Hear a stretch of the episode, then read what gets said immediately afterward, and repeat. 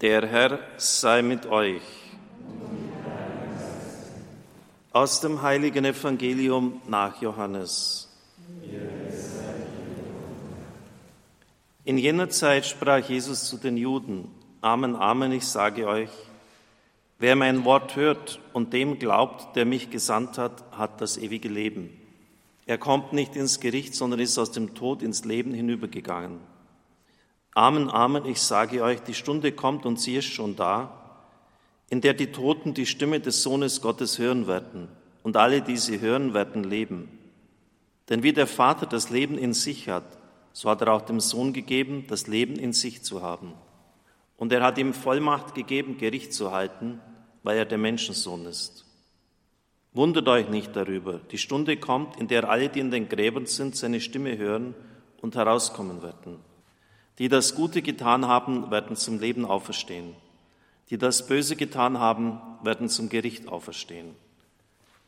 Evangelium unseres Herrn Jesus Christus. Liebe Zuhörer, liebe Zuschauer, ich habe hier ein interessantes Buch, das in den 60er Jahren herausgekommen ist, von Alfons Maria Ratgeber, Der Weg über die Brücke. In diesem Buch wird das Sterben berühmter Persönlichkeiten geschildert. Das ist natürlich längst schon vergriffen.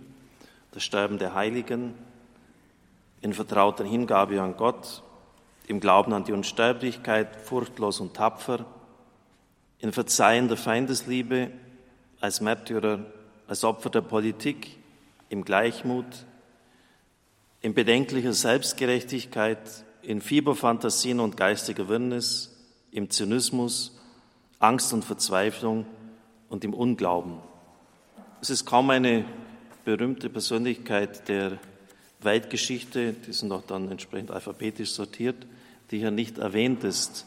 Im Monat November geht es ja um Tod und Sterben.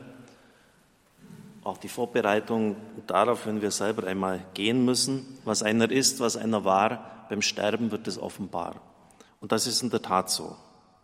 Und ich möchte Ihnen heute das Sterben von fünf Persönlichkeiten anhand dieses Buches vorstellen. Ich beginne mit Arthur Schopenhauer. 1788 bis 1860 hat dieser Mann gelebt. Er war Modephilosoph seiner Zeit, Privatgelehrter in Frankfurt.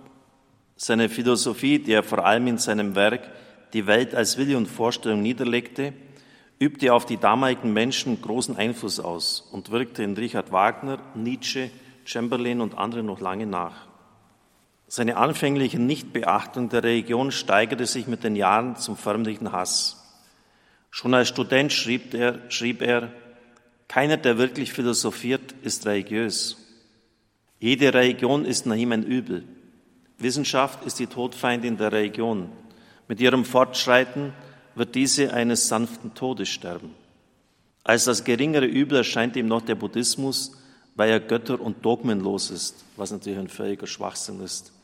Die Reinkarnation ist ein Dogma, die ganzen Erleuchtungsstufen sind Dogmen, Erlösungsmittel, Bodhisattvas sind alles Dogmen. Also mir hat das immer irritiert.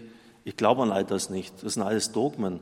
Das heißt Grunddinge, die, die vorgegeben sind. Vielleicht nicht so ausdifferenziert wie bei uns, aber zu behaupten, dass der Buddhismus dogmenlos ist, ist ja völlig daneben. Schopenhauer ist einer der eigenständigsten, unbeugsamsten Atheisten, der Wortführer des religionslosen Materialismus und zugleich ein finsterer Pessimist. Alles Leben ist nach ihm wesentlich Leiden. Mitleid die einzige Grundlage der Sittlichkeit. Gelegentlich ließ Schopenhauer, ohne dass er es wollte, einen Blick in seine zerrissene Seele tun. Einmal stand er vor dem Bild des Stifters des Trappistenordens, Guido de Rancé.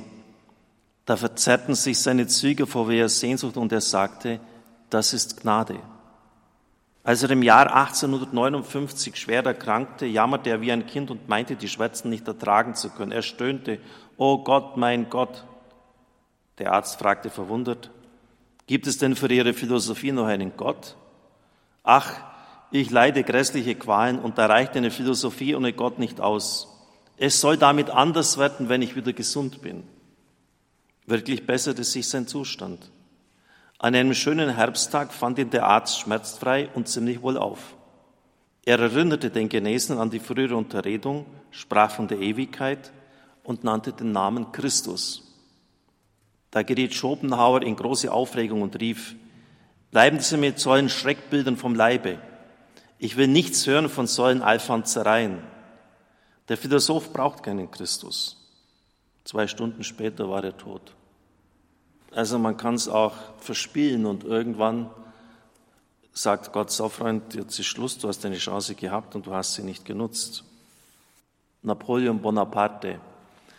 Ich habe als kurz eine Dokumentation über diesen Mann gesehen mit der größten Armee, die die Geschichte jemals hervorgebracht hat.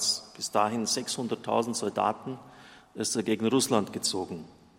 Und es ist schon auch wieder ein Hinweis, dass es eine höhere Führung gibt. Zweimal ist es passiert im 19. und im 20. Jahrhundert, dass es im Oktober minus 20 Grad hatte. Zweimal. Wissen Sie wann? Als Napoleon mit seinen Soldaten gegen Moskau zog, das ist nämlich fast alle verfroren, ein großer Teil, und als die deutsche Wehrmacht vor Moskau stand, in Sommerkleidung. Und dann ist das Gleiche passiert. Zweimal im Oktober minus 20 Grad. Das sind einfach so Dinge, die, wo man irgendwie mal merkt, hoppla, da ist doch einer, der noch die Regie drüber hat und die Hand drüber hat. 30.000 sind noch zurückgekehrt. Und es wurde dann gezeigt, was die da geleistet haben. Die mussten teilweise in eiskaltes Wasser springen, um eine Pontonbrücke, Napoleon war schon eingekreist, zu bauen. Die Leute, sind, die Leute sind natürlich alle dabei draufgegangen, aber das war ja egal, weil er und seine Generäle, die hatten trotzdem noch einen Komfort und einen Luxus. Also die sind noch entkommen, aber Gott entkam dieser Mann nicht. Unter furchtbarem Schüttelfrost und häufigem Erbrechen diktierte Napoleon sein Testament. Er äußerte den Wunsch inmitten des Volkes, das es so sehr geliebt hatte, an der Seine begraben zu werden. Als die Qual der Todeskrankheit mehr und mehr zunahm, gab er dem Priester den Auftrag, ihm die Sterbesakramente zu reichen. Er verlangte, dass der Geiste unauffällig in bürgerlicher Kleidung komme und niemand zeige, was er trage. Napoleon, ein Mann der Revolution, schämte sich einzugestehen, dass er den Segen und die Gnadenmittel der Kirche wünschte und wollte sich der Neugier seiner größtenteils glaubenslosen Umgebung entziehen. Aber seine Unterwerfung unter die Kirche war aufrichtig. Schwach und von allen verlassen, wandte er sich Gott zu als der einzigen Stütze, die sich niemand versagt. Es wird wenig bitter sein, in der Verbannung zu sterben, wenn er die Hände gefaltet und Frieden mit Gott geschlossen hat. Der Priester spendete dem Kaiser die letzte Ölung. Die Wegzehrung konnte er ihm wegen der Gefahr des Erbrechens nicht mehr reichen. In seinen Fieberfantasien beschäftigte sich der Sterbende viel mit seinen Schlachten. Dessé, Massena, der Sieg ist entschieden. Schnell, schnell zur Attacke. Wir sind die Sieger. Seine letzten Worte waren Frankreich, Spitze der Armee. Der Mann, der die ganze Welt in Unruhe gebracht hatte, war eingegangen in die Ruhe der Ewigkeit. Auch irgendwie interessant. Bis ins Un- und Unterbewusstsein hat der Mann seine Armeen befehligt. Das hat ihn getrieben, nicht Gott. Nicht das Wohl seiner Leute, Macht, Ruhm, Herrschaft, Kommandeur, Befehlen, Anschaffen, Armeen. Das war Napoleon. Bis ins Un- und Unterbewusste. Was einer ist, was einer war, beim Sterben wird es offenbar. Es gibt jemand, der sagt nie meinen Familiennamen, sondern immer Richard Löwenherz. Richard Löwenherz lebte von 1157 bis 1199. Dieser König von England, er hat übrigens als Wappen so die drei Löwen übereinander, die bis heute das Wappen Englands sind dem seine Zeitgenossen den Namen Coeur de Lion, Löwenherz gaben, tat sich auf dem dritten Kreuzzug im Kampf gegen Sultan Saladin ganz besonders hervor. Er eroberte Zypern und zeichnete sich vor Akko aus und durch den Zug gegen Jerusalem. Richard Löwenherz war ein tollkühner, über die Maßen tapferer Krieger. Unbedenklich setzte er sein Leben aufs Spiel. Aber ebenso unbedenklich tat er auch Böses. Er war ein Mann ohne Besonnenheit und ohne Rücksicht auf die anderen Fürsten. Durch seine Anmaßung zerriss er die Einigkeit des Kreuzheeres und machte sich Leopold von Österreich und Philipp August von Frankreich zu erbitterten Gegnern.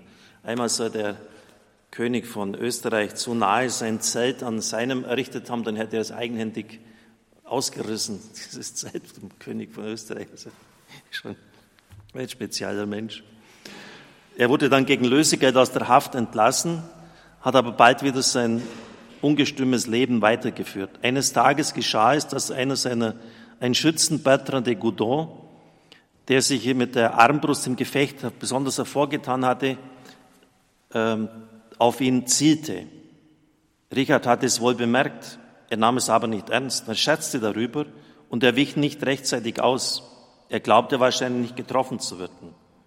Schwer verletzt ritt er dann in sein Zelt, um sich vom Feldchirurgen behandeln zu lassen. Aber jede ärztliche Hilfe kam zu spät. Als Richard Löwenherz im Sterben lag, ließ er den Todesschützen zu sich bringen und fragte er, warum er auf ihn geschossen habe. Dieser antwortete, der König habe ihm den Vater und zwei Brüder gemordet. Er scheue sich nicht davor, nun selber zu sterben, da er den Mann, der so viel Übles über die Menschen gebracht habe, nun dem verdienten Tod nahestehe. Richard seufzte tief auf und schien zu sterben. Doch noch einmal gewann er die Sprache zurück und befahl, den Mörder freizulassen. Ja, nicht nur dieses, sondern ihm auch noch reich zu beschenken. Diese Geste christlicher Verzeihung und Feindesliebe waren die letzte Tat dieses wilden, oft so wenig christlich sich gebärdenden Königs. Napoleon, Arthur Schopenhauer, Richard Löwenherz. Ich glaube, es wird jetzt mal Zeit, dass wir mal Leute hernehmen, die christlich sterben. Teresa von Avila. Es ist wirklich unglaublich, dieses Buch. Das ist so, gerade so gefährlich, wenn Sie das am Abend in die Hand nehmen. Äh, bevor Sie umschauen, haben Sie zwei Stunden gelesen in dem Buch. Es hat einen Grund, warum ich es so anpreise. Sie werden es dann gleich merken. Dieses Buch ist nämlich äußerst kostbar. Teresa von Avila, ein großer Gelehrter Spaniens, sagte, ich will lieber mit allen Theologen disputieren als mit Mutter Teresa, weil sie so ein unglaubliches Wissen hatte, also eine Erfahrung, sie hatte Gott erlebt. Wir verdanken ihren mystischen Einsichten unglaubliches vieles. Sie ist die Erneuerung des Karmelitinnenordens. Sie war allem übertrieben und absonderlichen abweisend gegenüber, gegen jegliche Schwärmerei, obwohl sie selbst Mystik im höchsten Grad durfte, erleben durfte, war sie abweisend eingestellt. Alles ist eitel, Gott allein genügt. Als der Priester das heilige Sakrament zu ihr brachte, erhob sich Theresia trotz der tödlichen Schwäche ihres zerschlagenen Körpers im Bett, um zu knien. Von ihrem Gesicht ging ein Glanz aus. Es war, als ob eine neue Jugend die Falten des Alters weggewischt hätte. Verzückt rief Theresia aus, mein Herr und mein Gemahl, endlich ist die ersehnte Stunde gekommen. Es ist Zeit, dass wir gehen. Mein Herr, es ist Zeit, machen wir uns auf den Weg. Sei mir hoch willkommen. Dein heiler, heiligster Wille soll mich jetzt erfüllen. Jetzt ist die Stunde gekommen, wo ich endlich aus dieser Verbannung gehe und meine Seele eins mit dir geworden genießt, was sie sich so sehr ersehnte. In heiliger Sehnsucht ging ihre Seele hinüber in das Reich der göttlichen Liebe. Das war alles ziemlich ernst. Wir brauchen jetzt etwas, wo wir auch ein bisschen schmunzeln können. Karl Valentin. Mit seinem grotesken, hintergründigen Humor erfreute er ganz Münden. Aber er hatte solche Angst vor dem Tod, dass er vor jedem Leichenwagen in den Hauseingang flüchtete. Er war Patient bei ein paar Dutzend Seelenärzten, um von der Todesfurcht befreit zu werden. Als jedoch es mit ihm zum Sterben kam, war sein letztes Wort, das Sterben ist doch schön. Vielleicht sagt äh, Ihnen auch der Name Weißviertel etwas. Weißviertel, das war ein Humorist in Münden. Er erfreute sich dort einer außergewöhnlichen Volkstümlichkeit. Ein Herzschlag machte seinem Leben ein rasches Ende. Bei seiner Beerdigung erzählte der amtierende Geistliche eine Äußerung des Komikers, die von seinem unverwüstlichen Humor zeigt. Als Weißviertel anlässlich einer schweren Erkrankung, die dann schließlich zum Tod, zum Tod führte, die heiligen Sterbesakramente empfing, legte er sich zufrieden auf sein Kissen zurück. Auf die Frage des Priesters, ob er noch einen Wunsch habe, gab Weißviertel zur Antwort, jetzt möchte ich den Teifi sehen, was der für ein Gesicht macht. Hochdeutsch, jetzt möchte ich den Teufel sehen, was der für ein Gesicht macht. Das so ist Weißviertel gestorben. Also hat seinen Humor bis zum Schluss beibehalten. Ich bin Ihnen eine Erklärung schuldig, liebe Zuhörer. Ich bitte um Nachsicht, dass das jetzt sein muss, was ich Ihnen sage. Ähm, die Zuhörer wollen immer wissen, äh, ob man dieses Buch irgendwie noch bestellen kann. Meine Sekretärin hat mich danach gefragt, ja, schauen Sie halt mal nach, aber gibt es nirgends mehr. Gell? Haben es dann doch gefunden, der Weg über die Brücke. Wir haben da ein paar Mal nachgeschaut, auch heute uns noch vergewissert. Kostet schlappe 2995 Euro. 2995 Euro. Das müssen Sie wissen. Mein Freund Josef Kimo in Malawi, dort Programmdirektor, ist ein ganz wunderbarer Mensch. Das meistgehörte Radio des Landes hat er schon ein paar Mal Schwierigkeiten mit dem Präsidenten gehabt, weil er äh, einfach die Menschenrechtssituation und, und viele Dinge, die nicht in Ordnung sind, angesprochen hat, versorgt ungefähr 1000 Waisenkinder. Und jetzt hat er mir geschrieben, er braucht einfach ein Auto, um die Kinder von den Dörfern zu holen, um sie ernähren zu können. Also er ist finanziell klamm und hat dann lange gebetet und was fiel ihm ein? Richard Kocher. Natürlich, wer denn sonst außer ich? Ähm, und jetzt hatte ich folgende Idee. Ähm, ich werde dieses Buch persönlich signieren. Damit steigt der Wert natürlich nochmal unglaublich. Ähm, und eine Widmung reinschreiben. Sie können es für 5000 Euro haben. Äh, ich selber lege nochmals 5000 Euro drauf. Dann hat er 10.000 Euro privat von mir, hat nichts mit dem Radio zu tun.